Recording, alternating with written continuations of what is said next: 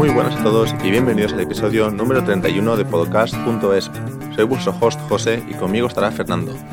Hoy nos acompañará en el episodio de hoy Paco Mateos, o más conocido en redes sociales como Posturopodia PM. Paco tiene formación como podólogo y fisioterapeuta, pero ha creado su nicho de trabajo basado en el tratamiento del dolor.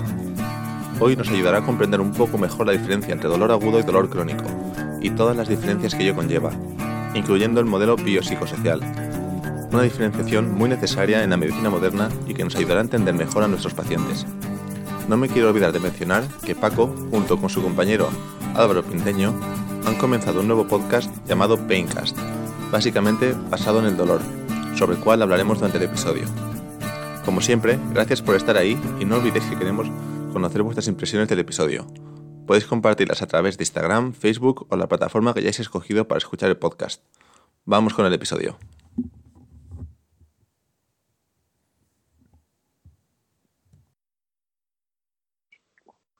Muy buenas, Paco. Gracias por estar hoy con nosotros. ¿Cómo estás? Muy buenas, chicos. ¿Qué tal?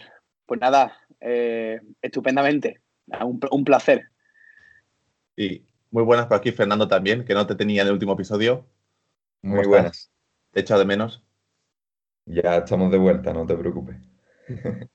Pues, Paco, teníamos muchas ganas de tenerte porque es uno de los episodios que llevamos mucho tiempo en la lista y Fernando siempre me estaba diciendo, tenemos que hablar con Paco, tenemos que hablar con Paco. Pero al final vamos eligiendo en función de, pues, últimamente está en Instagram que nos llama la curiosidad, buscamos a alguien de ese tema. Pues al mm. final ha costado un año, pero, eh, gracias por estar con nosotros hoy. Es, un tema top. Nada, que va, el placer, como te he dicho antes, es mío y nada, lo que se persigue se consigue. Así que cuando, cuando queráis le, le damos caña a esto. Pues mucha gente conocerá ya a Paco, por su nombre entero es Paco Mateos, pero es más conocido en Instagram por Posturopodia PM, que es tu perfil de divulgación. Así la gente te situará más rápidamente porque probablemente el 90% ya te conozcan.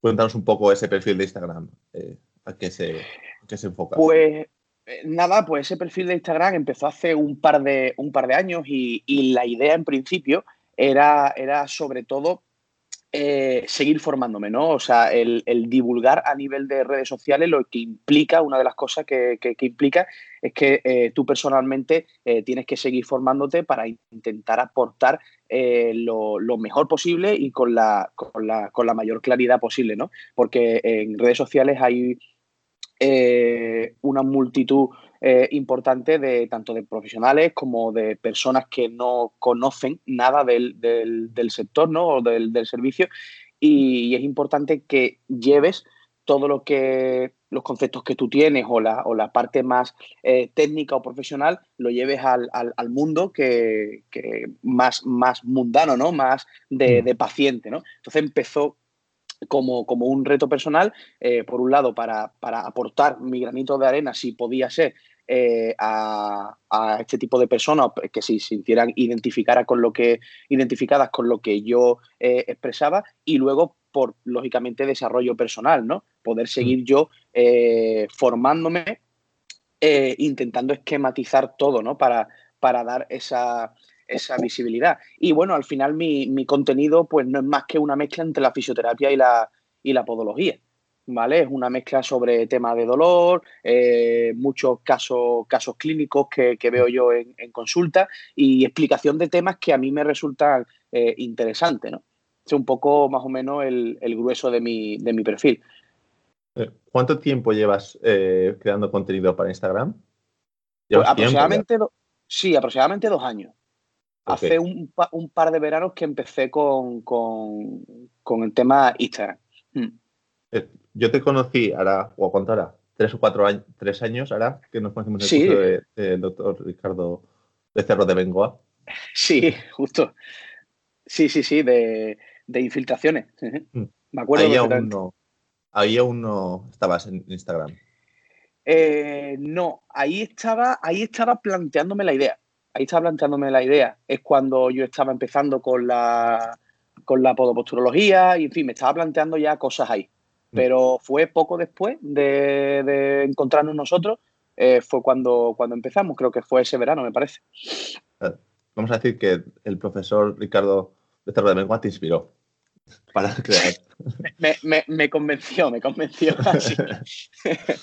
sí, sí, sí.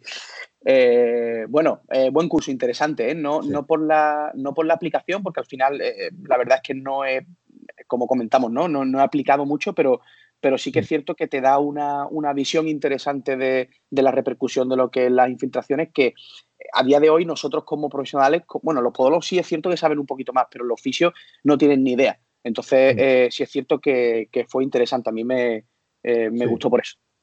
Eh, eh, comparto tu opinión. me parece que el contenido que da el profesor es muy avanzado en cuanto a, diagnóstico y, consideración de, las infiltraciones en patologías que normalmente no consideraríamos. Pero bueno, eso es otro tema. Sí, sí, sí, sí, que, nos vamos. Siempre nos gusta eh, dar un repaso de la trayectoria de nuestros invitados y en este caso tenemos a ti, Paco, explicarnos tu inicio, porque tú estudiaste primero fisioterapia, creo. ¿Y luego podología? yo, yo tuve la suerte de poder hacer la doble diplomatura. Yo soy doble diplomado y, tuve la suerte de, poder hacer la doble. Eh, sí es verdad que, mi idea en principio era la fisioterapia, porque era lo que más me gustaba, porque yo de, más pequeño, de, vamos, de más joven, eh, sí, que, sí que jugaba al fútbol a un nivel eh, interesante, ¿no? Federado y tal.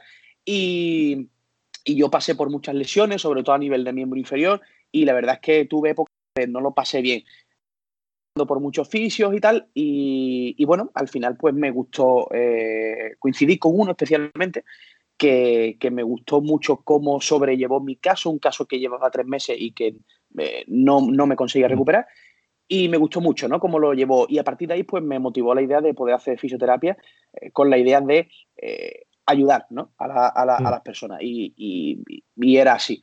Y, eh, Perdón, Pago, que te interrumpa. ¿Qué, hizo diferente ese fisioterapeuta que te dijo, que te hizo pensar, hostia, esto me gusta? Sí, el, trato que tuvo conmigo. O sea, a mí eh, yo era un, deportista que, que, estaba pasando por un mal momento porque yo lo único que quería era jugar y llevaba tres meses sin poder hacerlo. A, día de hoy te puedo decir que no sé lo que tenía. tenía un dolor en el hueco popliteo de la rodilla izquierda, me acuerdo perfectamente.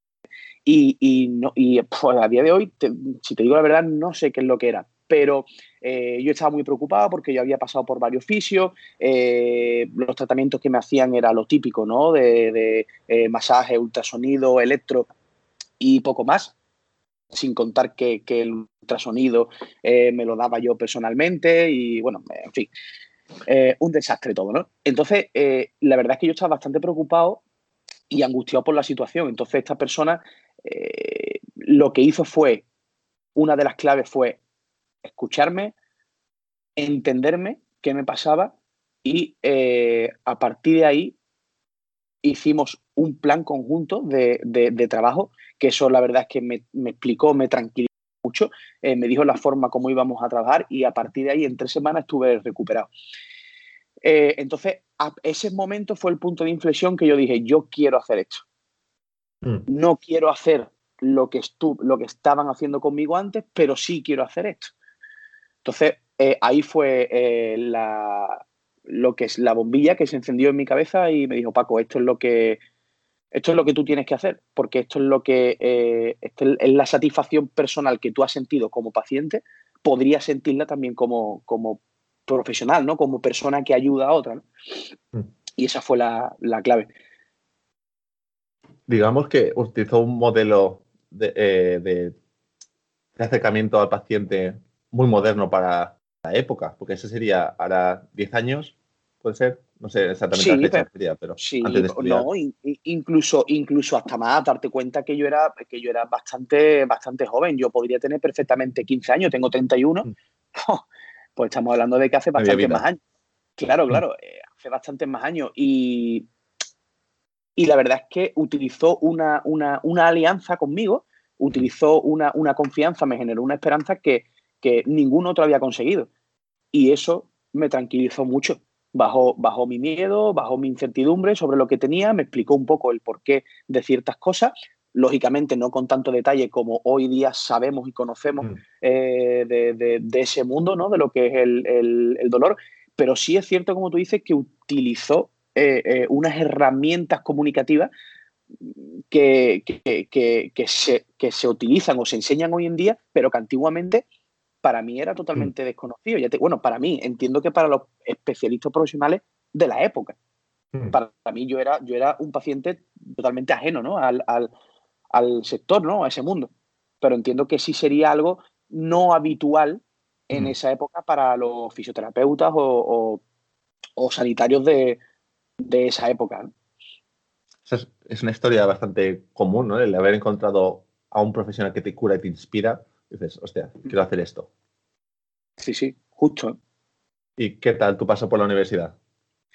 Bien, pues mi paso por la universidad, la verdad es que me imagino como el, el, de todos, ¿no? Eh, un poco sorprendido porque tú vas con una, una idea, eh, luego haces tu proceso universitario donde te cambian la idea, eh, en la cual terminas sin saber mucho de la situación, y luego cuando sales y te metes en el mundo real, te vuelve a cambiar la idea otra vez.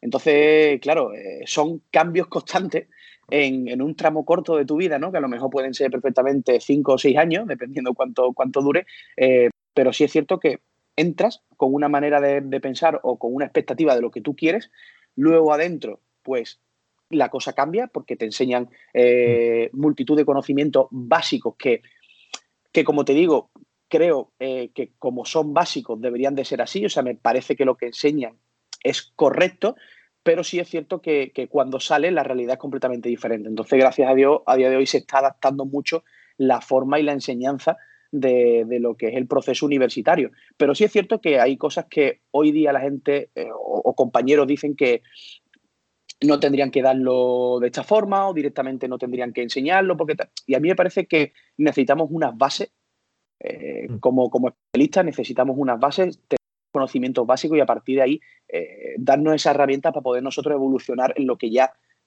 queramos o en, o en, la evidencia más actual, ¿no? Pero pero bueno, sí, me imagino que mi paso sería como el de, como el de todos.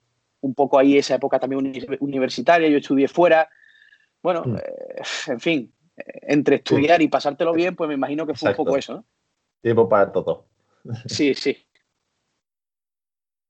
Y eh, luego tu, base de trabajo se ha centrado mucho en, el dolor y, el, en un estilo de vida natural, ligándolo con, un poco con el barefoot. ¿Esa curiosidad te surgió ya en la universidad o, o fue conforme tú creaste conocimiento, te surgieron preguntas y fuiste investigando por Exacto, exacto. Yo, mm, yo cuando salí de la, carrera, eh, pues tenía esa, esa, esa falsa conciencia, ¿no? De que eh, todo era exactamente igual como me lo habían enseñado, de mm. que todo tenía que ser así, todo tenía unos protocolos y un trabajo muy específico y muy concreto, que si yo aplicaba eso, todo iba a salir bien. Pero eh, me di cuenta de que no era así, ¿no? Al principio, eh, esto que dicen, ¿no? Que la, falta de conocimiento te aporta la, felicidad, ¿no? Mm, la, bendita, ignorancia, ¿no? Entonces, yo cuando salí, pues aplicaba lo que me habían enseñado y al principio, pues los pacientes, la verdad es que iban bien, a lo mejor de 10 pacientes, pues 7 iban bien, 3 iban mal, pero bueno, como el porcentaje era positivo, eh, tampoco le echaba mucha cuenta, ¿no? Y, esto era así mm. tal cual te lo estoy diciendo. ¿Qué es lo que ocurre? Que, que según tú vas avanzando, vas haciendo formaciones, vas, sigues estudiando, eh, claro, vas adquiriendo conceptos, vas adquiriendo conocimiento eh, especializado, ya un poco más, más en la materia que a lo mejor a ti te, te, sirve o te aporta más, y te vas dando cuenta de que ese porcentaje con el paso del tiempo se va se va transformando. Lo que antes eran siete positivos, ahora son siete negativos. Por un lado, eh, puede ser porque todo, todo ese conocimiento que tú tienes eh, se procese de tal forma que tú te hagas más preguntas sobre lo que estás haciendo. Y por otro lado, me imagino el tiempo y la experiencia te hará que te lleguen pacientes con, eh, no en peor estado, pero sí en una circunstancia del proceso más dificultosas, ¿no? Entonces, claro, se juntan, creo yo, esas dos cosas y eh, es lo que te hace que ese porcentaje cambie. Entonces llega un momento en el que tú te paras a pensar y dices, vale, esto no está funcionando. ¿Por qué? Si eh, tengo estas herramientas, eh, yo las utilizo tal cual me han enseñado, deberían de funcionar, ¿por qué no funcionan? ¿Por qué de dos pacientes que tienen la misma lesión, si yo le hago lo mismo, ¿por qué uno va y otro no va? Entonces, empiezas a plantearte cosas. Eh, y yo tuve una época que, me frustré bastante por eso mismo, porque no entendía si es que yo estaba haciendo algo mal me faltaba algo, o no llegaba a entender algo, algo se me escapaba, ¿no? Entonces, pues a través de cursos, porque, bueno, yo he hecho eh, pues, cursos en biomecánica, he hecho cursos de eh, bueno, de fisioterapia, de invasiva, de ecografía, he hecho unos cuantos. Eh, bueno, no te puedo decir los cursos que, he hecho porque ni me acuerdo. Pero eh, llegó un momento en el que yo empecé a enterarme o a informarme sobre el tema de la, posturología, cómo funcionaba, cómo enfocaban esa visión. De hecho, hice un, año de, osteopatía que lo dejé porque no me terminó de llamar la, la atención, ¿no? Hice una parte más estructural pero no me llamó la atención y lo dejé y empecé a enterarme por el tema de la, de la podoposturología, ¿no?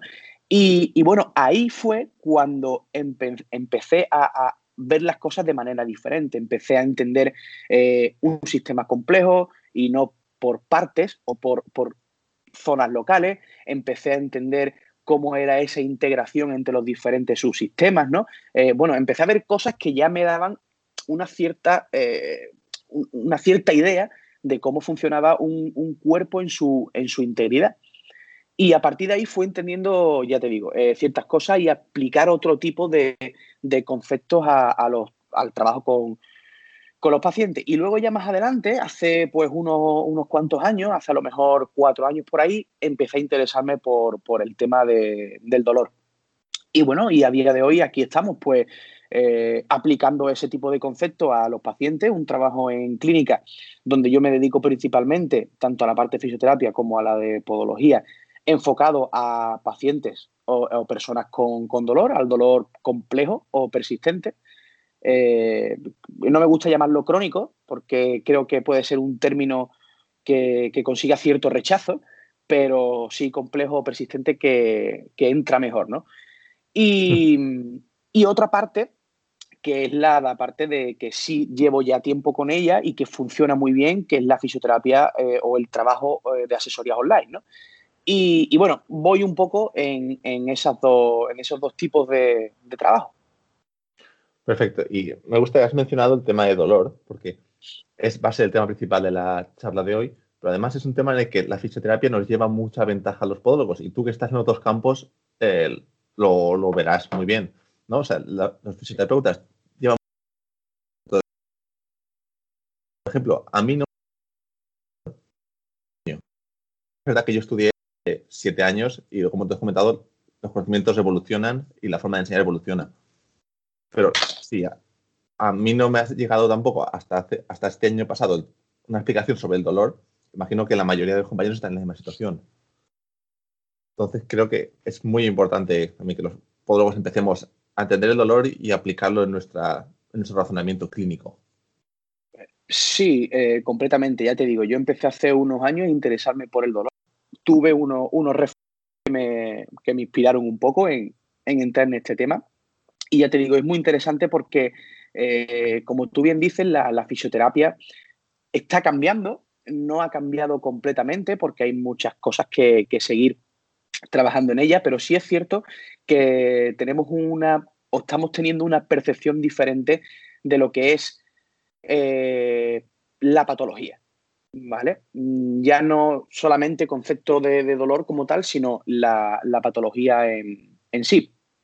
Hmm. Y es cierto que sí me he dado cuenta que, que a nivel de podología eh, seguimos con unos protocolos y unos estándares muy marcados todavía.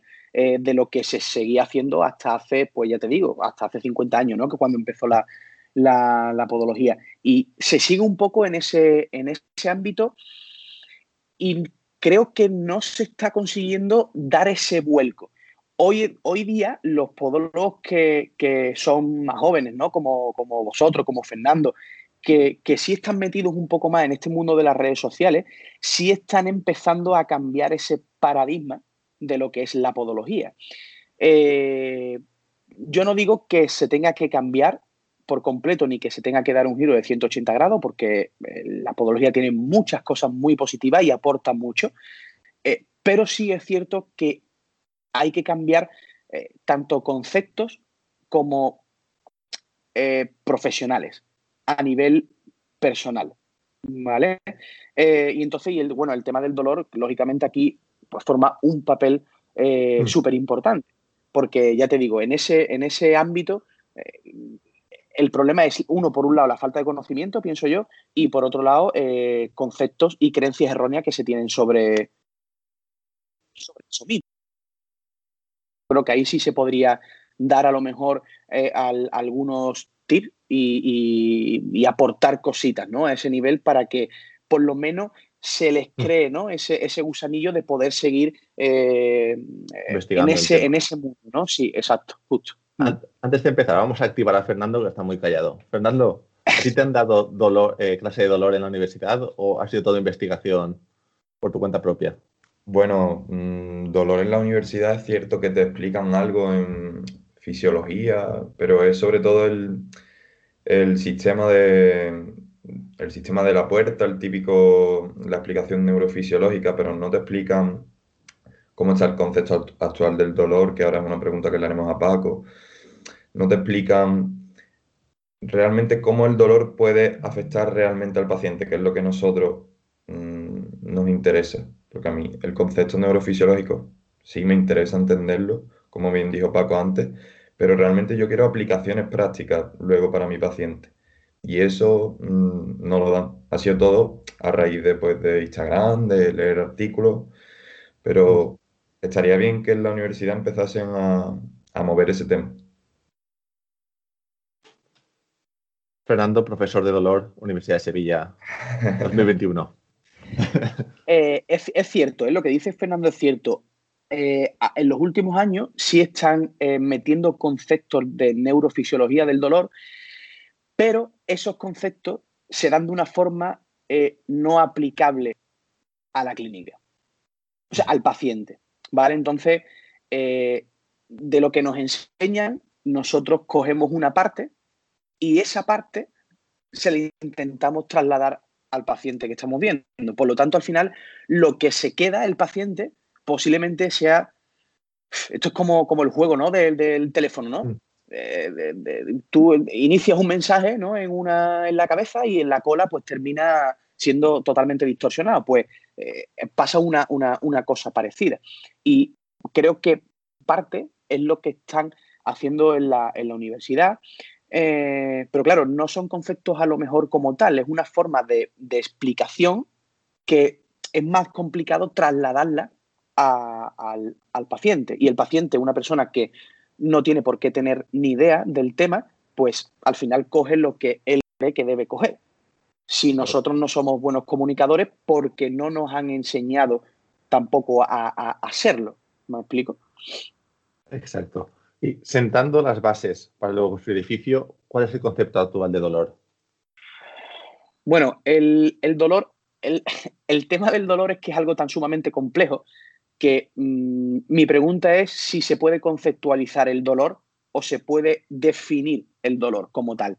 La, IASP, que es la Asociación Internacional de, Estudios sobre el Dolor, eh, bueno, en todos estos últimos años ha tenido varias definiciones del dolor, pero, pero la que más ha, encontrado ese, abrazo en la, comunidad científica ha sido que eh, la definición del dolor la tienen como que es una experiencia sensorial y emocional desagradable asociado con daño tisular real o potencial, ¿vale? En términos de dicho daño.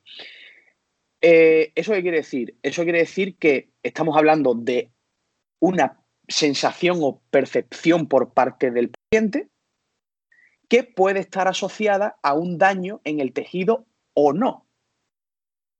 Es decir, eh, ahí entraríamos en el primer eh, mito gordo de que nos está diciendo de que eh, dolor no implica necesariamente daño en el tejido. Mm. ¿Vale? Eh, pero ¿qué, es lo que ocurre? Lo que te he dicho antes, ¿se puede conceptualizar como tal? porque ha ido cambiando tanto esa definición a lo largo de los años? Pues porque es tan complejo creo que no se puede llegar a, dar una definición exacta. ¿Por qué? Porque el dolor, lo más importante del dolor es que es unipersonal y está asociado completamente y exclusivamente a la persona. Entonces, tenemos el problema de que eh, damos nombres a las patologías y no los llamamos por el nombre del paciente. Ese es uno de los problemas principales, mm. ¿vale? Que yo veo en, el, en, el, en, el, en la práctica clínica o en el mundo del dolor, ¿vale? Asociamos eh, patologías directamente en vez de asociarlo a nombre del paciente. Fascitis plantar, metatarsalgia del segundo tal, esguince de tobillo y nos olvidamos de que detrás de esa patología tenemos a una persona que tiene fascitis plantar, pero se llama Juan y tiene su historia, eh, otra señora que tiene una metatarsalgia y se llama eh, Ana y tiene su historia. Entonces, ese es el, verdadero problema. saber de la historia personal te hace más conocedor o mayor conocedor del, eh, del problema. Y eso es una cosa que a nivel de podología, eh, una parte se hace muy bien y otra parte se hace muy mal. Me explico. Eh, el, para tú poder conocer más del dolor o de una patología en concreto, como te he dicho, necesitas conocer la historia de la persona. ¿no? en las quiropodias, los podólogos lo hacemos Eh, es un proceso que nosotros llegamos a hacer prácticamente automático, ¿no? Eh, tema de eh, hiperkeratosis, elomas, uñas, lo hacemos casi automático y entablamos una conversación con el paciente. Le preguntamos cosas sobre su, su, vida, qué es lo que le ha pasado, cómo ha ido todo el proceso, el porqué de esto, porqué de lo otro, y nos implicamos directamente con el paciente. Eso lo hacemos muy bien, pero lo hacemos posiblemente con una intención de fidelizar a ese paciente, más que de preocuparnos por la persona, por si posteriormente, eh, si tiene un problema, puede hacerle un estudio eh, biomecánico, poner una plantilla, en fin, ese tipo de cosas. No quiero que se me, malinterprete con lo que estoy diciendo, ¿vale? Porque sí que a lo mejor eh, se, puede, se puede entender mal. Lo que, lo que digo es que en esa faceta hacemos esa, ese primer encuentro personal, que sí es muy importante, pero luego, cuando a lo mejor pasamos a pacientes que vienen a hacerse estudios biomecánicos, por ejemplo, sí que nos centramos en una parte eh, muchísimo más biomédica, eh, mucho más específica a nivel mecánica eh, y vamos dándole importancia a una serie de factores que pueden ser que no sean importantes en la situación del paciente. ¿Vale? Entonces, yo creo que deberíamos de hacer esa, esa historia clínica o esa, eh, esa primera presentación de igual manera, tanto si es en quiropodias como es en, biomecánica, ¿vale? Porque es lo que te va a marcar seguramente eh, el resto del proceso de trabajo con ese paciente, ¿vale? Y con esa persona. Es decir, e, en esa entrevista personal, eh, muchas veces nos olvidamos de, eh, obviamos lo que es eh, la, comunicación verbal, la comunicación no verbal, la gestual. Eh, no sabemos trasladar un buen mensaje, erramos en la narrativa de ese, de ese mensaje, no le damos un sentido, una dirección, una entonación a lo que, a lo que decimos, perdemos mucha comunicación visual, no trabajamos la empatía con la persona, eh, entonces, claro, eh, no validamos su historia, no entendemos al paciente. Hacemos otro tipo de cosas que, están muy bien, son muy específicas, pero eh, nos falta el saber que una persona viene a vernos porque está pasando un mal momento, está pasando una situación complicada, necesita tu ayuda. Entonces tú lo menos que puedes hacer es interaccionar con esa persona, darle confianza, tranquilidad, aportarle un mensaje eh, lógico, congruente, ¿vale? Que disminuya esa percepción de, miedo y a partir de ahí ya poder evaluar, diagnosticar y trabajar en función de todo eso.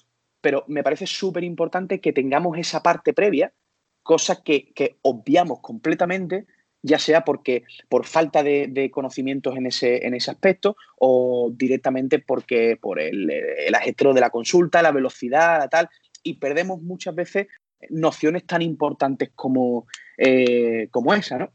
A nivel, a nivel de psicología clínica, eh, hace ya, bueno, siempre eh, se ha estado viendo en este tipo de estudios clínicos mm, que de, dos tipos de terapias, ¿no? Pongamos así, o dos tipos de tratamiento, qué funciona mejor que qué y por qué. ¿Vale? Pero en los últimos 10 años, en la última, en la última década, década, lo que se ha estado valorando es que de dos tratamientos que funcionan, ¿por qué funciona lo que funciona?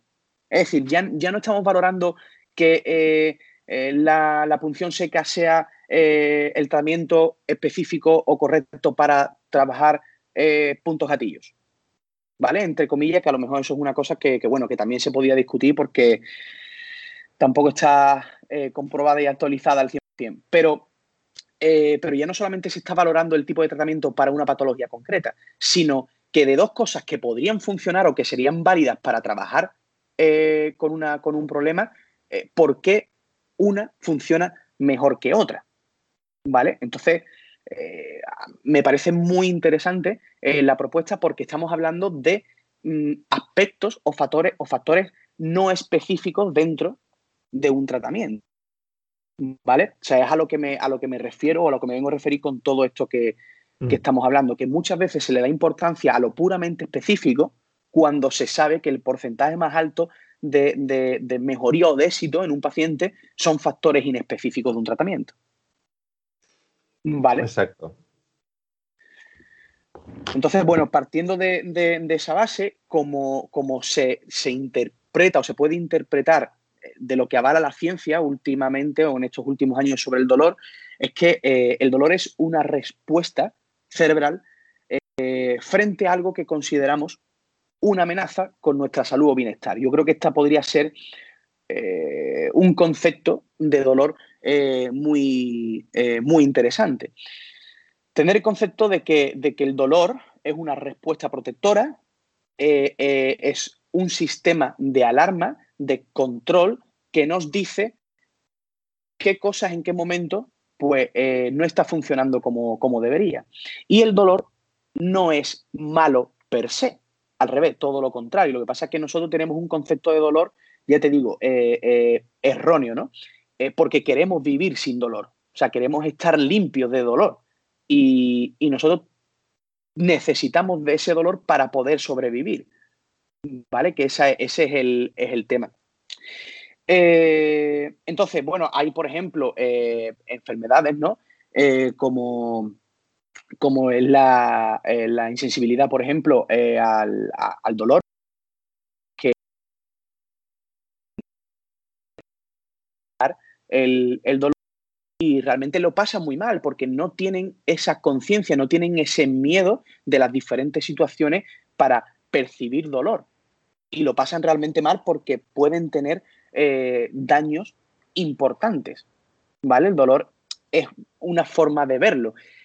Eh, así, eh, pero también, por ejemplo, podemos tener un sistema que nos alerte de manera constante y permanente, ¿vale? En cualquier, en cualquier situación. Por lo tanto, tendríamos un sistema de alerta que no está teniendo eh, la eficacia que debería de tener, sino que siempre eh, eh, está alertándote de que hay una amenaza vigente o se podría producir una amenaza y siempre está generando esa respuesta dolorosa. Eso es un sistema erróneo o desadaptado o maladaptativo, que se llama. ¿Vale? No siempre tiene por qué tener esa función protectora. Esa función protectora puede estar alterada, ¿vale? Pero que tengamos el concepto de que es un mecanismo protector y que es necesario porque si no nosotros no podríamos sobrevivir en el medio que sobrevivimos. ¿no? De hecho, antiguamente eh, el, ser humano, eh, los mecanismos por los que sobrevivía eran eh, mecanismos de miedo, huida. ¿Vale?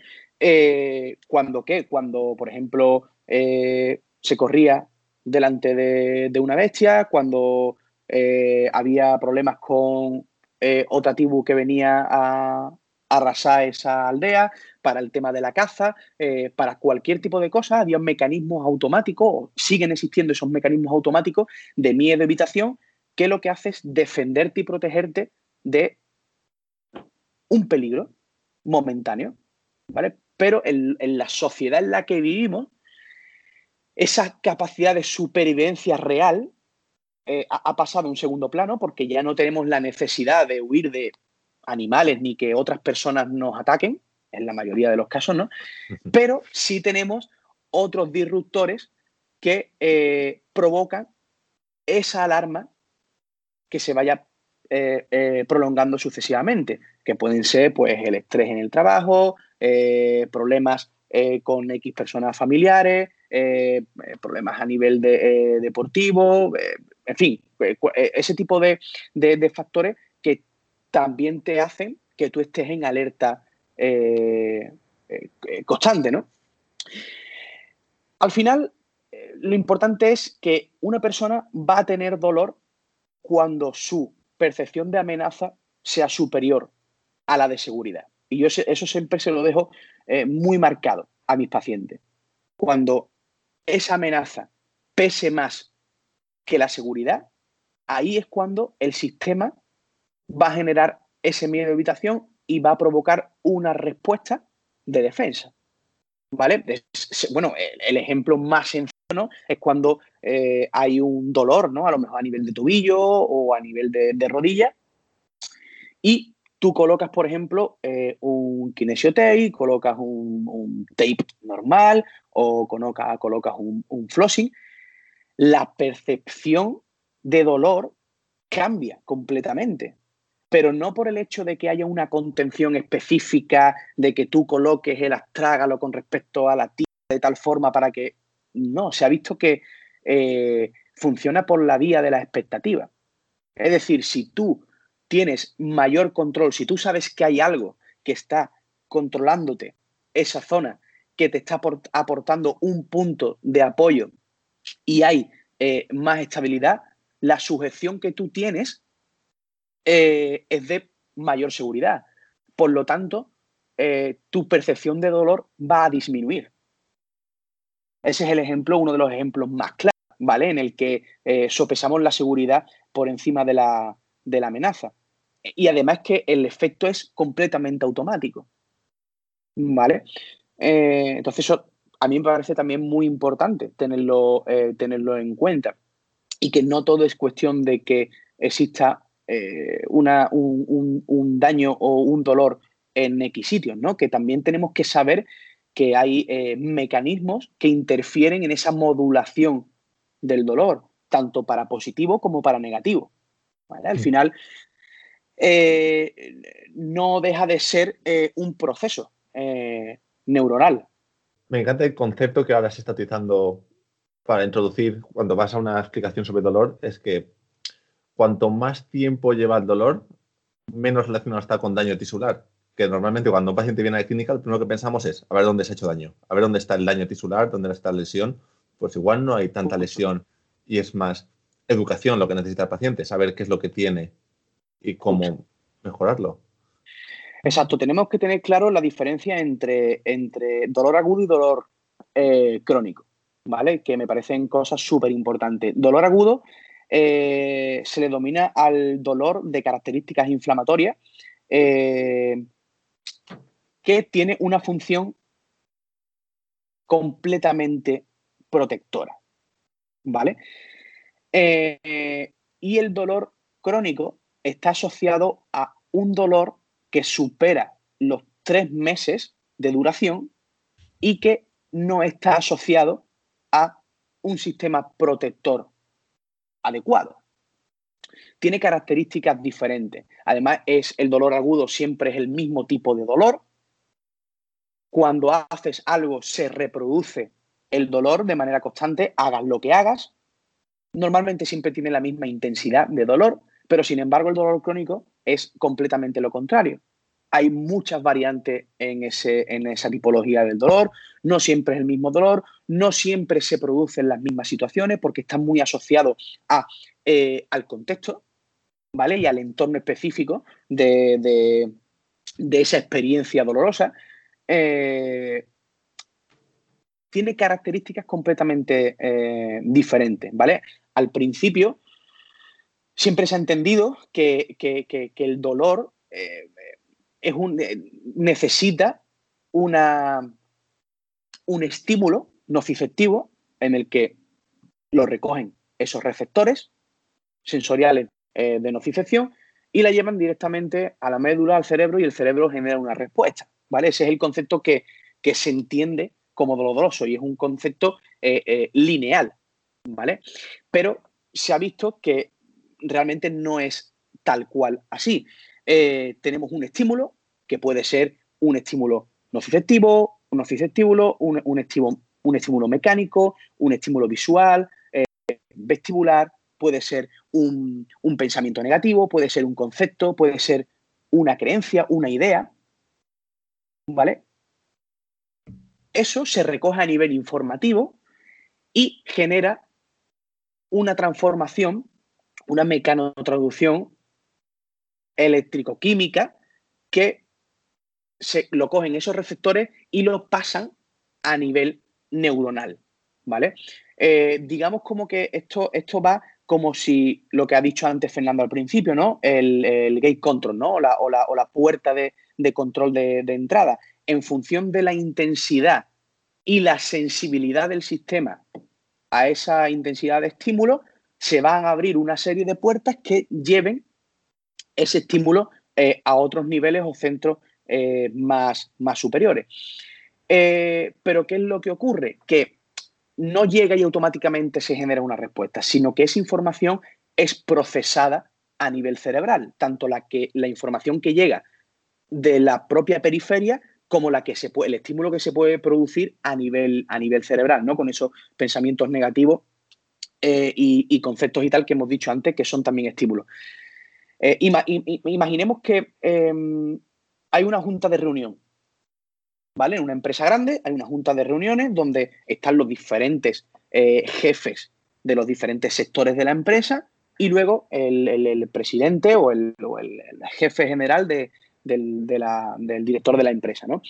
Eh, entonces, cuando se llega a una situación comprometida, cuando, cuando el cerebro recibe esa información, esa información se procesa y se procesa eh, en el sentido de que eh, cada sector o cada servicio de esa empresa va a dar su opinión sobre lo que está pasando. Eh, de los servicios de los sectores hablamos de que uno puede ser el músculo esquelético, otro puede ser el tejido, otro puede ser el sistema límbico, la emoción, otro puede ser las experiencias vividas, otro puede ser las creencias que cada persona tiene sobre eso, conceptos que se adquieren a nivel sociocultural de, esa idea eh, previa que, se tiene, ¿vale? Son los diferentes, las diferentes estructuras que conforman esos subsistemas. Entonces, cada uno da su propia opinión de lo que está ocurriendo en ese momento. Se ponen en común y el que tiene al final la última palabra es el director de esa empresa, que es el que va a decidir cuánto de preocupante o de peligroso es esta información que está llegando para mí o para esta empresa. Entonces, en base a eso, en base a esa evaluación personal, se gestiona una serie de respuestas, que no tiene por qué siempre ser dolor, que hay otro tipo de respuestas, ¿vale? Eh, respuestas a nivel del sistema inmune, a nivel del sistema autónomo, vegetativo, hay respuestas eh, por, por, cambio o adaptaciones cognitivas, en fin, hay muchos tipos de respuestas, ¿vale? Eh, no solamente, no solamente dolor, pero en la gran mayoría de los casos suele ser dolor.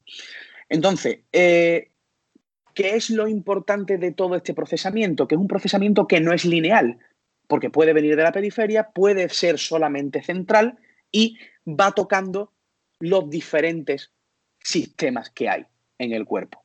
¿Vale? Esa es la diferencia con el concepto que se tenía antes de, de dolor. Hay un procesamiento nociva, hay una identificación de esa, de esa señal que se analiza y se procesa en base a una saliencia. El término de saliencia significa la capacidad que tiene el cerebro de poder darle importancia a un estímulo concreto y obviar el resto de estímulos. Eh, nos ponemos en situación, si, si nuestro cuerpo sintetizara o analizara por igual toda la cantidad de información que entra en nuestro sistema, eh, estaríamos sobrepasados constantemente. Mm. O sea, no atenderíamos, no pondríamos el foco en ningún sitio porque eh, tendríamos un exceso de información sensorial. Entonces, este proceso de saliencia lo que hace es darle eh, foco o permitir el paso de un estímulo concreto que le resulta importante con respecto al resto. Por ejemplo, nosotros estamos haciendo cualquier cosa en la calle, estamos con amigos, estamos hablando o incluso pues, eh, haciendo algo interesante, alguna actividad, y escuchamos muy a lo lejos el sonido de una sirena de una ambulancia. Pues ese sonido automáticamente lo que hace es que desvía toda tu, a tu atención, aunque estés haciendo lo que sea, desvía toda tu atención única y exclusivamente a ese sentido. Te crea esa sensación de, eh, de, atención y de alerta y permite el paso para que, se, para que se procese. Y aunque tú estés haciendo lo que sea, tú estás diciendo por dentro, pensando, hostia, eh, eh, un sonido de, ambulancia, una sirena, seguro que llevan a alguien dentro que tiene un problema, ¿qué tal? Independientemente de lo que tú estés haciendo en ese momento. ¿Vale? Mm. Por hacer una comparativa para que, para que se pueda entender cómo es ese proceso de, de saliencia. Eh, una pensaba, vez que ese... Perdón, pensaba que era un concepto, cuando has dicho, no había escuchado ese término saliencia y he pensado, eso es una expresión andaluza. Fernando sabe lo que ha dicho. No, no, no, no. Eh, es, muy, muy, muy, real, vamos. O sea, mm. eh, se produce continuamente, ¿no? En el, en el, en el cerebro, ¿no? Y, y, es muy interesante porque una vez que se produce esa saliencia y se permite el paso de la información eh, que se considera más influyente en ese momento, luego entra en juego nuestro sistema de relevancia. Es decir, le da importancia a esa información concretamente para que nosotros posteriormente le atribuyamos un significado o una interpretación que cada uno tiene de manera personal. No todo el mundo o todas las personas o pacientes interpretamos igual la misma información dolorosa. Por ejemplo, ¿vale? De hecho, se ha visto, hay estudios en los que se ha visto que una información eh, vestibular, una información visual, una información nociceptiva una información propioceptiva, más o menos se procesa en las mismas áreas cerebrales. Pero lo que define realmente la, respuesta o interpretación final se la da el sistema de relevancia cerebral, ¿vale? Que es el que ya le da la importancia suficiente para que nosotros le podamos aportar un significado a, ese, a esa experiencia dolorosa, ¿no? Que estamos hablando de, de ello. Entonces, en el momento que ese director de empresa, en base a todo eso, concluye una respuesta final, vamos a tener, por, un lado, o una respuesta intensificando ese dolor o una respuesta que module ese dolor. Hay un sistema o un mecanismo facilitador y otro sistema o mecanismo modular endógeno. ¿Vale? Es como nuestra farmacia personal. Mm. Entonces, eh, en base a la importancia que esa persona le dé en ese momento a esa situación concreta, por todos los condicionantes previos evaluativos que hemos, que hemos visto antes, en base a eso se va a activar un sistema u otro en función de la amenaza percibida. Si tenemos una amenaza considerable, pues lógicamente el sistema facilitador va a sensibilizar periféricamente el sistema nervioso y va a abrir en esos puntos de anclaje que coinciden con las neuronas de apertura eh, esa señal dolorosa hacia el cerebro y viceversa. Pero si pasa lo mismo, por ejemplo, y nos encontramos en, una situación de no amenaza y de seguridad, seguramente nuestro, sistema modulador endógeno descendente entre en funcionamiento y eliminemos o reduzcamos esa percepción de dolor. Pongo un ejemplo que eh, uno, eh, eh, lo explica muy bien ¿no? en el libro de, Explicando el dolor de, de Butler y Motley, que, es el corte en un dedo. Cuando tú te cortas un dedo, no, no, no es lo mismo el corte en un dedo para un futbolista que para un pianista. O sea, la relevancia que tiene ese daño o ese corte en el dedo es muy superior en un pianista. ¿Por qué? Porque su situación de amenaza es mucho más importante que la de un futbolista. El futbolista no necesita sus manos para hacer su actividad o su profesión. El pianista sí. ¿Vale? Entonces, en uno se va a activar seguramente un sistema facilitador y en otro se va a activar un sistema o un mecanismo modulador. También ocurre mucho en casos personales, ¿no? Todo el mundo nos hemos cortado un dedo. Pues hay situaciones donde tú te haces un corte en el dedo o en una pierna, eh, cuando estás corriendo, ¿no? Y vas por el campo, a lo mejor te haces un corte en la pierna o en el brazo porque te rozas con una rama y tal. Y tú vas yendo y no te das cuenta. ¿Por qué? Porque hay un sistema que está funcionando constantemente, porque hay una activación y un estrés metabólico que está activando ese sistema modulador constante, no te das cuenta, no hay dolor. Y a lo mejor cuando llegas a casa te das cuenta y dices, oye, un poquito de sangre en la camiseta, eh, ¿qué es lo que? Y, y, te ves un corte, ¿no? Pero no te ha generado dolor, ¿por qué? Porque la situación no es propicia para que sea una amenaza o un peligro para ti. Pero sin embargo, tú estás en la cocina y estás cortando pan y te haces un cortecito sin querer en el dedo, ya parece que, o que, te vas a morir o te vas a desangrar y la sensación dolorosa es muy superior probablemente que aparezca antes de que realmente haya dolor. ¿Me, explico?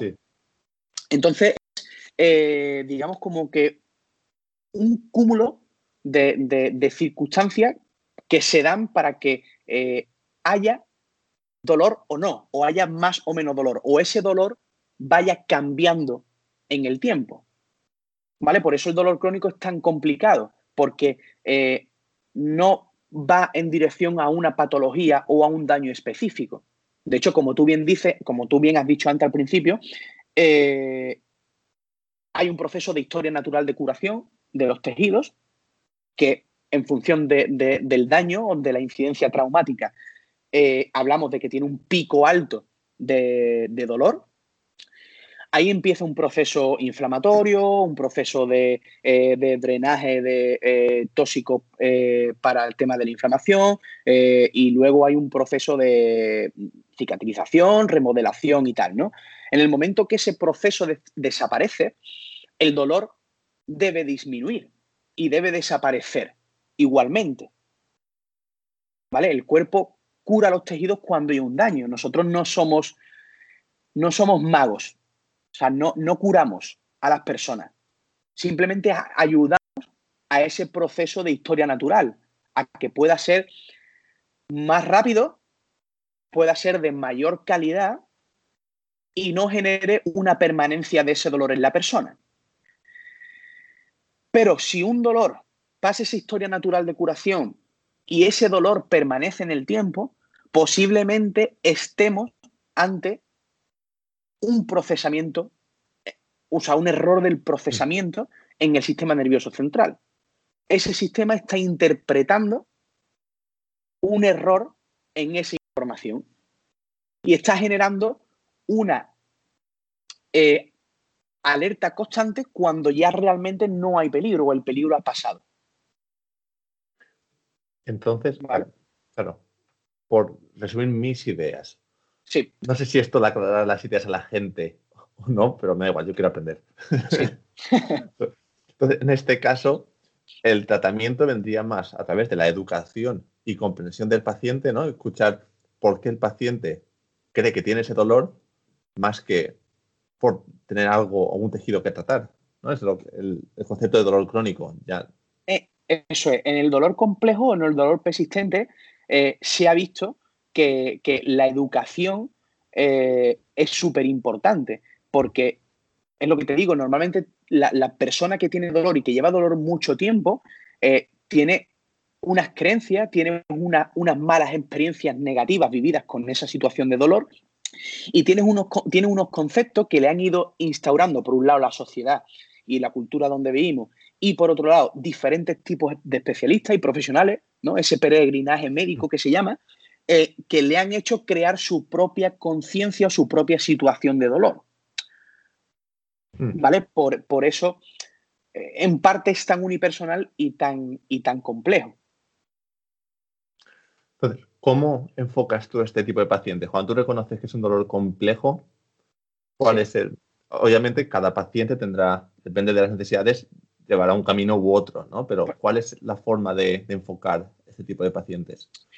Pues eh, hay, bueno, o sea, ni que decir tiene que todo y está súper estudiado de hace ya muchos años, los americanos no llevan mucha ventaja en esto, pero sí se, sabe que eh, todo esto es así porque eh, gracias a la neuroimagen, ¿no? Nosotros tenemos una prueba que es la, resonancia magnética funcional y, y, por consiguiente se hacen estudios mediante un proceso de sustracción, que se crea un estímulo doloroso, doloroso en estos estudios con, con pacientes reales y en función de ese estímulo pues se activan una serie de áreas cerebrales que nos indican cómo responde esa persona a, ese dolor o a esa situación dolorosa. Por eso se tiene todo este mm. concepto, ¿no? Y tengo en mente un, estudio de, eh, de, Lorimer Mosley que, yo lo utilizo mucho con, con mis pacientes y es por el tema de la educación. O sea, haciéndole la pregunta de que si la educación es efectiva ¿no? en, en el tratamiento con el dolor, tanto el dolor agudo como el dolor complejo, no solamente el dolor complejo. ¿Vale? El dolor agudo también es importante educar porque los dolores complejos vienen de una mala gestión de un dolor agudo.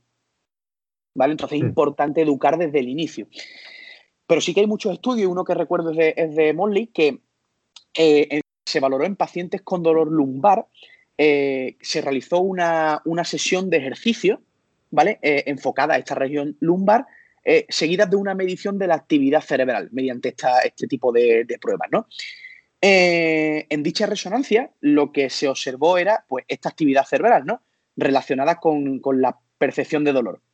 Y después, inmediatamente, se realizó una sesión de dos horas y media de educación de dolor y se repitió la sesión de ejercicios de tronco y posteriormente la resonancia.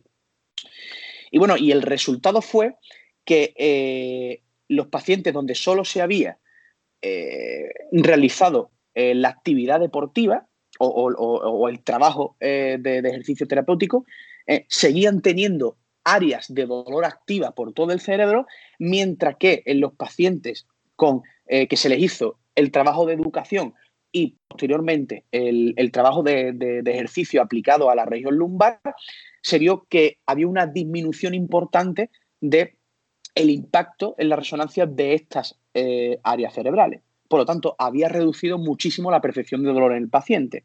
O sea, en otras palabras, que conocer los mecanismos implicados en la producción y en el procesamiento del dolor activa los mecanismos de inhibición descendente que hemos hablado antes. ¿Vale? Al final lo que, lo que hace es que eh, disminuye el miedo, la ansiedad, la incertidumbre y la hipervigilancia de la persona. Y eso es fundamental entenderlo en cualquier tipo de dolor. Porque los condicionantes de que un dolor cambie, modifique en el tiempo, suelen ser estos. Situaciones, contextos o entornos similares a la experiencia vivida primaria que generó el dolor, ayudados por la atención, la, la hipervigilancia y el miedo al dolor, o sea, el propio catastrofismo o la kinesiofobia, el miedo a ese movimiento concreto. Hmm. ¿Vale? Entonces, los dolores que, o los procesos dolorosos también que más duran o más fuerte quedan instaurados, eh, se ha visto que no solo es por la propia experiencia o por el propio trauma o daño primero que, ocurrió en su momento, sino porque esa experiencia va asociada a eh, una carga cognitiva importante. Es decir, no es lo mismo que tú te dobles el tobillo en una calle ¿vale? Tú sabes que te lo has doblado, bueno, te recuperas y tal, o te duele, o tardas un tiempo en recuperarte, pero no es lo mismo que tú te dobles el tobillo y escuches un crack. Entonces, esa carga cognitiva genera eh, una repercusión emocional muy fuerte. Por lo tanto, todo lo que, lo que ese, ese trauma primario que lleve una carga cognitiva, posiblemente en la persona eh, genere mucho más miedo, mucha más incertidumbre y mucha más hipervigilancia. Es muy posible que esa experiencia quede muy fuertemente guardada en nuestra memoria y tengamos capacidad de reproducirla o de evocarla cada vez que suceda una situación similar, un movimiento similar o algo que sea que esté mm. asociado con esa experiencia previa. Posteriormente, al final, pues bueno, pues si no se va controlando que al final hablamos de una fase aguda, estamos hablando en fase aguda, si no se controla eso, eh, va a haber un error en el procesamiento y eh, lo que vamos, lo que la persona va a conseguir es que eh, permanezca o perdure más en el tiempo. ¿Vale? Porque tengamos ese proceso de retroalimentación continuo al final aprendemos esas relaciones entre concepto de eh, situación, movimiento, carga cognitiva y dolor, creamos una sinapsis entre esos conceptos que si nosotros vamos reforzando día a día, cada vez se hará más fuerte y cada vez tendremos más posibilidad de evocarla. Eso es lo que se llaman los neurotags. ¿Vale? Son relaciones entre conceptos que se van reforzando por la repetición no del hecho en cuestión, sino la recreación cerebral de esa situación de amenaza, se va reforzando con, con DIMS, que son eh, eh, percepciones negativas en mí, que se, que se denomina, que van generando desconcierto constantemente. ¿Vale? Y así se va quedando en la memoria y se va reproduciendo el dolor. Por eso el dolor va cambiando en función del, del contexto, de las situaciones de, la seguridad. No es lo mismo que un paciente que esté delante de un profesional sanitario que, vaya a lo mejor con la expectativa de que lo va a ayudar, de que lo va a curar, lo va a tratar, que venga bien recomendado y que sepa que, que, esa persona tenga cierta autoridad y cierta experiencia, pues va a crear un entorno mucho más seguro donde todo lo que haga en ese entorno seguramente sea mejor o con menos dolor que lo que haga en su casa o haga en la calle, porque tiene un entorno más inseguro. ¿Vale? Entonces al final es como, digamos, como que una pescadilla que se muerde la cola y constantemente estamos así.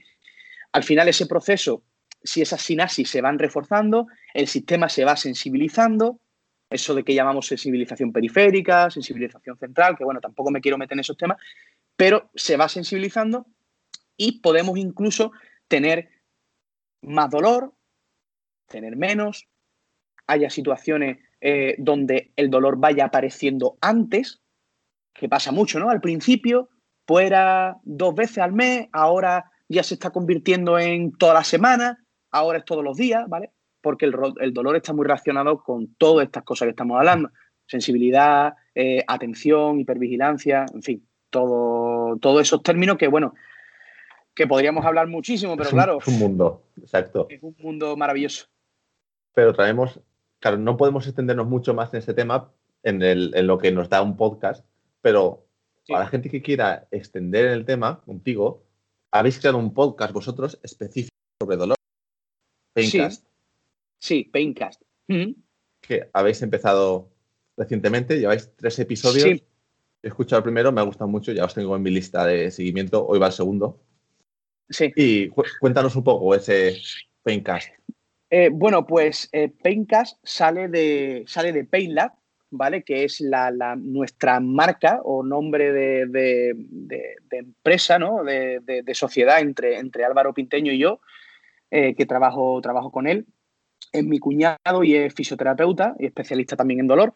Y creamos ese concepto de, de laboratorio del dolor porque vimos que sí, había muchos muchos especialistas que tenían sus propias eh, bueno, formas de tratamiento, eh, terapias específicas, pero eh, no encontramos a nadie que se dedicara expresamente en tratar a la persona y tratar el proceso de dolor por el que está pasando esa persona. Entonces, eso va enfocado un poco a ese concepto. Eh, tenemos muchas ideas en común, aunque, aunque sí es verdad que eh, eh, dicen, diferimos en algunas, pero tenemos buena, muy buena relación y buena, buena asociación de, conceptos similares. Y ese fue el inicio de poder crear ese, ese ¿no? Y el término Paincast pues salió de Álvaro, ¿cómo podemos hacer que lo que nosotros enseñamos o los tips que nosotros damos en consulta a nuestros pacientes reales, cómo podemos hacer para poder aportar ese, ese, granito de arena eh, a personas que o no están en un momento de, están en un momento a lo mejor de preparación y no, no han dado el, paso, ¿no? O, el, la, o la toma de acción a, ir a un profesional adecuado para que trate su problema, esa persona que está en, un, en una nebulosa de incertidumbre y que se identifica mucho con lo que, con lo que nosotros transmitimos o con lo que contamos de nuestros pacientes, pero todavía no ha dado ese paso, pues ¿cómo podemos llegar a este tipo de, de personas? Pues bueno, vamos a crear un podcast en el que de manera natural, con un lenguaje sencillo y que llegue bien y que se entienda bien, pues intentar transmitir ciertos conceptos o desmitificar muchos de los conceptos que ya están establecidos, que son erróneos, y eh, trasladarlo a la persona de a pie para que le dé a lo mejor esos ánimos y esa esperanza que posiblemente a día de hoy no tenga, pero que llegue con eso a decidirse en un momento, pues coger por los cuernos la situación por la que pasa y que tome acción. O sea, fue un mm. poquito la, idea, aparte, por supuesto, de decir que nos divertimos muchísimo, que la idea también, la segunda idea, es que nos lo pasamos muy bien. Nosotros quedamos los domingos, después de comer, nos tomamos un cafelito y, bueno, pues planteamos un tema que normalmente no solemos llevar preparado, tenemos la idea puesta, eh, pero luego la desarrollamos en el momento, porque hemos intentado hacerlo es que de manera esquematizada, con, diferentes eh, preguntas, temas, y al final lo hacemos muy demasiado mecánico. Entonces hemos dicho, rienda suelta, lo que salga, lo que nosotros creamos y según por donde vaya la conversación, pues por ahí tiramos. Y vamos abriendo tajadas de melones en función de, del tema principal. Ahí nos desviamos un poco, volvemos, entramos, pero bueno, yo creo que que la idea está, está muy bien, porque es acercar el mundo que nosotros, la burbuja donde nosotros estamos de fisioterapia y podología, eh, trasladarla e integrarla un poco a la persona de, a pie que no tiene eh, idea o no tiene acceso fácil a este tipo de, de información veraz. Porque en Internet hay mucha información, pero ya sabemos cómo es Internet. Exacto. Y además lo veo muy recomendable, tanto para pacientes como para profesionales, porque al final, tanto si estás empezando a indagar en el tema, como puede ser mi caso, me vais a enseñar muchos conceptos o aclarar muchos conceptos, o si ya está más avanzado, aprenderás a explicarlo, a transmitirlo al paciente. Con lo cual, todo el mundo puede sacar algo de ese. Exacto. Nosotros la, la, idea primaria era trasladarlo al paciente pero nos dimos cuenta o nos llegaron eh, muchos mensajes de compañeros, eh, fisios, podólogos y tal, que nos agradecían mucho la información porque lo entendían bien. O sea, eran conceptos que, que, podían procesarlos bien. Tenían una información, pero eran a lo mejor conceptos excesivamente técnicos y no ordenados. Y eh, nos han dado las gracias y, yo se lo agradezco mucho por ese feedback que es importantísimo para, bueno, nosotros que hacemos podcast, ¿no? Tú lo sabrás, que, es importantísimo recibir ese feedback para saber si lo estás haciendo bien o no, o qué cosas mejorar, ¿no? O cambiar. Y, nos decían eso, ¿no? Que, que, entendían o ya estaban empezando a entender ciertos conceptos que, lo explicaban o lo tenían ahí sin ningún tipo de orden, ¿no? Y al final, pues bueno, pues también mm, dijimos de poder aportar este, este, este poquito a, la parte más profesional, ¿no? Que también nos viene bien muchas veces. Yo soy el primero que, que, que escucha podcast para seguir aprendiendo, ¿no? De, personas referentes que tengo y tal. Pero sí, la verdad es que sí. A mí me, gustaría hacer una especie de resumen o claves con las que yo me quedo de esta charla y que son muy aplicables desde el punto de vista podológico. Y creo que mm, son cuatro puntos fundamentales. El primero sería escucha activa, que es algo que dentro de la podología yo he notado que nos falta todavía un poquito. Estamos deseosos de a que te duele aquí y a que te duele más por la mañana y, a que, y no dejamos eh, que el paciente nos cuente su historia al completo y creo que eso es bastante importante. El segundo punto creo que sería la educación en dolor, saber explicarle al paciente en qué punto del proceso se encuentra. La tercera sería... Eh, eh, una cosita, lo que tú bien has dicho, educar en dolor, no neurofisiología del dolor. Los pacientes no les interesan eso. Los pacientes les interesan saber y conocer el significado que ellos le dan a su dolor. Pero no le interesa mm, por dónde va la información, ni, ni, a dónde llega, qué parte del cerebro llega y cómo se procesa. No, no, no. ¿Vale? O sea, que me parece muy interesante eso que, que has dicho, que educar, comprensión. Totalmente. El tercer punto creo que sería el empoderamiento, saber darle las herramientas al paciente para manejar la patología desde su propia autonomía y que no tenga que estar dependiendo eh, de por vida de, nosotros, tanto fisios como, como podólogos. Y el último punto, que es el, más, para mí el más importante y el que creo que en mi humilde experiencia me ha dado mejores resultados, y es eh, saber comunicar y saber comunicarle al paciente qué es lo que le pasa, por qué le pasa y qué podemos hacer nosotros y ellos para arreglar lo que le pasa. Desde que yo he empezado a explicar a los pacientes, hablando de la ortopodología como hablábamos antes, en una exploración biomecánica, después de la exploración me paro a explicarle al paciente, mira, te pasa esto, esto y esto, puede estar influyendo en tu patología de esta manera y esta manera, y nosotros podemos hacer esto y esto para ayudarte desde que hago eso, los tratamientos funcionan mejor. Y no es porque los tratamientos sean mejores, sino porque que, para mí que el paciente entienda lo que, lo que le pasa y lo que le vamos a hacer es un proceso fundamental en, vamos, en, en, el resultado terapéutico. al final eh, eso ayuda también a crear expectativas reales, con lo cual el paciente no se decepciona si no consigue todo lo que se ha imaginado que va a conseguir durante el, la valoración o la explicación de tratamiento, que también puede ser un motivo por el que se cronifica o se, alarga el dolor, porque esperan más de lo que es y piensa que la culpa es suya o que nunca se va a curar y eso va alargando, haciendo cola. Exacto, sí, yo creo que, es importante como profesional y como especialista eh, dejar de un lado los secos, ¿no? Eh, esos secos profesionales que tenemos, los podólogos, lo tenemos súper avivados, porque somos especialistas en el pie, sabemos todo del pie, pero no sabemos nada del resto, o, nos, da igual. Eh, entonces, ese sesgo profesional nos limita mucho a la hora de, comprender una situación dolorosa. Y por supuesto el sesgo de costundido, ¿no? Eh, al final todo lo queremos aplicar o basar en lo que hemos aprendido o, en todo lo que nos hemos gastado en los cursos, tal, terapia milagrosa, pero eh, tenemos que dejar un poco eso, eso de lado y, cambiar el concepto de podólogo que hasta ahora ha habido a un concepto nuevo de, como bien dice Fernando, ¿no? De escucha activa, de alianza, de comprensión, de educación y de podemos cambiar nuestro trabajo. ¿Por qué no podemos cambiar o modificar nuestro trabajo? Eh, ¿Por qué tenemos que hacer siempre eh, el mismo tipo de trabajo? ¿Por qué para cualquier tipo de dolor tenemos que poner una plantilla. Hay veces que no es necesario, otras veces sí, es muy necesario para crear ese estímulo que impulse al proceso, pero hay muchas veces que no es necesario.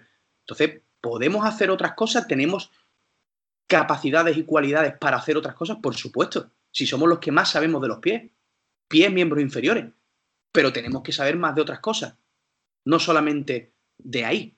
Y podemos hacer otro tipo de, de terapia. ¿Por qué no podemos trabajar eh, a nivel musculoesquelético? ¿Por qué no podemos trabajar a nivel eh, endocrino? ¿Por qué no podemos ajustar un protocolo de trabajo o plan de trabajo o programa de trabajo para mejorar capacidades de un pie de una persona? ¿Por qué no gestionamos cargas? ¿Por qué no adaptamos un pie a, a lo natural o a la funcionalidad? ¿Por qué limitamos? ¿Por qué disminuimos capacidades de movimiento o capacidades eh, musculares? Eso nos tiene que hacer plantearnos cosas. Como mínimo, si el resto de profesionales están cambiando, ¿por qué nosotros no cambiar también con ellos? Esa es la pregunta que yo. Mm. Creo que un concepto que los podólogos estamos evolucionando positivamente es que ah, solíamos o solemos o se suele trabajar hasta curar el dolor, digamos, de una patología aguda y el tratamiento se queda ahí. No reinstauras funcionalidad. En ese aspecto, ese trabajo, los fisios están mucho más avanzados. Algo que estamos haciendo aquí en Inglaterra, por lo menos en mi experiencia, es que el paciente viene y tú le explicas, si yo te hago el tratamiento ortopodológico, tú vas a mejorar hasta el punto previo a la lesión o previo al dolor. Pero si tú realmente quieres solucionar el problema, tienes que hacer rehabilitación, tienes que hacer eh, trabajo de fuerza o lo que el rehabilitador y fisio considere. Pero no solo curar el dolor y que el paciente pueda hacer su vida con plantillas. Tú quieres volver a estar en forma, quieres volver a hacer todo lo que tú quieres hacer, quieres correr ese maratón. Vas a tener que hacer algo posterior al, al simplemente tratamiento topológico. Está claro, si es que es lo que hemos hablado antes. Eh, al final, la parte no específica es la que tiene un mayor porcentaje de éxito. Por lo tanto, ¿la parte específica funciona? Sí. ¿Puede funcionar por las cosas que nosotros creemos que funciona? A lo mejor no, no lo sabemos. Bueno, sí lo sabemos, pero no es el. Pero eh, podemos hacer otro tipo de cosas. Podemos ser eh, podofísicos, por ejemplo. Y podemos trabajar nuestros pies, podemos trabajar nuestros miembros inferiores a, eso. El otro día vi, por ejemplo, un, paciente eh, de 70 años que lleva cuatro años con dolor eh, de una metatarsalgia del cuarto, eh, de la cabeza del cuarto del pie derecho, cuatro años. Y lleva 30 plantillas en cuatro años. 30. Entonces, claro, me viene a mí y me dice, Paco, yo vengo porque me han recomendado y tal, me han dicho que tú con los pies, no sé qué, yo quiero que me venga a hacer unas plantillas. Vale, vale, espera, espera, espera, espera. O sea, Mm, ¿qué te pasa? O sea, mm, cuéntame, o sea, ¿cuál es tu historia? No, pues mira, al final entre una cosa y otra me han hecho 30 plantillas, 30 plantillas, y tú piensas que, yo te hago una plantilla, otra más, posiblemente da igual la forma que tenga, eh, posiblemente no importe, pero te va a solucionar. ¿Tú crees que te va a solucionar? Tío, no sé, la verdad es que no he tenido buena experiencia, no sé qué. pues claro, vamos a trabajar otra cosa. ¿Por qué puede ser esto? Puede ser por esto, por lo que tú me cuentas, esto está relacionado con esto, con tal y con cual. Eh, ¿Vale? Pues la persona vino con un dolor de un 7 y a la semana siguiente, una semana, haciendo un trabajo de educación eh, y un trabajo de eh, ejercicio terapéutico, entre comillas, de, exposición graduada, de dosificación de, carga, de educación, por, por, supuesto, y de crear un entorno de seguridad y una confianza, siguiente semana estaba en un dolor de un 3. Pero es que en la misma sesión primera, la primera vez que toqué esa cabeza, tenía un dolor de un 8, le hicimos, le hice una prueba de modulación endógena de ver si ese sistema modulador eh, funcionaba correctamente, eh, una prueba de sumación temporal que se llama, volvimos a tocar el punto y prácticamente no tenía dolor. Es decir, el problema o el dolor de su cabeza metatarsal es porque tiene un exceso de apoyo o después de cuatro años es porque han pasado una serie de cosas y su sistema que modula no funciona correctamente. Hay que valorar muchas cosas. No es solamente todo hacer, hacer eh, lo, que siempre se ha hecho. Hay que, hay que cambiar. Yo, yo animo a que, a que se cambie porque yo lo hago. Yo cuando tengo que poner plantillas, las pongo. Cuando tengo que hacer un, un trabajo ortopodológico, tengo que hacer estudios, lo hago sin ningún problema. Eh, pero cuando creo que no hay que hacerlo, hay que hacer otra cosa, también lo hago. ¿Vale? Es importante que creemos esa conciencia, que parece que estamos encasillados en podólogo plantillas. No, o sea, somos capaces de hacer muchas más cosas y de utilizar muchas más herramientas, pero tenemos que, aprender, tenemos que adquirir conocimiento y tenemos que creérnoslo. Bueno, Paco, y ya para terminar, si nos tuvieses que recomendar un, libro de la temática que, quieras. Eh, de, la, temática que quiera. Hombre, no voy a recomendar nada, ¿no? Que no esté relacionado con el dolor, sería un poco incongruente, ¿no? Pero eh, a mí un libro bueno, el típico libro de, Explicando el dolor, que yo se lo mando también a muchos pacientes, que, funciona muy bien. Eh, pero a mí el libro, un libro que me marcó completamente fue de los primeros que leí sobre dolor, es el de, el de Migraña, Pesadilla Cerebral, de Arturo Goicochea, eh, que es un neurólogo español eh, de Vitoria, especialista en neurociencia del dolor. Y ese libro me marcó muchísimo, porque habla de la migraña, pero es aplicable al dolor complejo, porque la migraña no deja de ser un dolor complejo y persistente. ¿Vale? Entonces, eh, lo explica todo muy bien, pero este libro es más para profesionales que para, que lógicamente, para pacientes, ¿no? Pero ese libro a mí me marcó mucho. Luego he leído el de, el de, el de Age and Pain de, de, Gifford. Eh, bueno, eh, varios, varias referencias que están muy bien. Pero a mí personalmente ese me marcó mucho.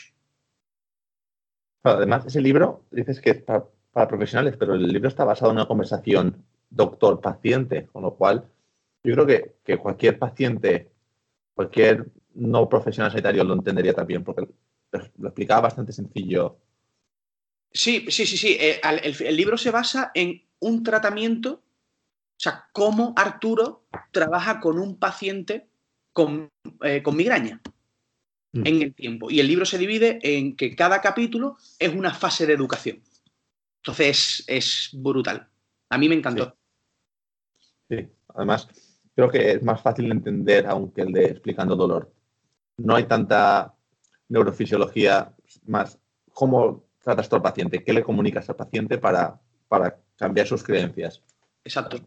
Sí, porque es una, una, una relación constante, una interrelación constante entre eh, terapeuta y paciente.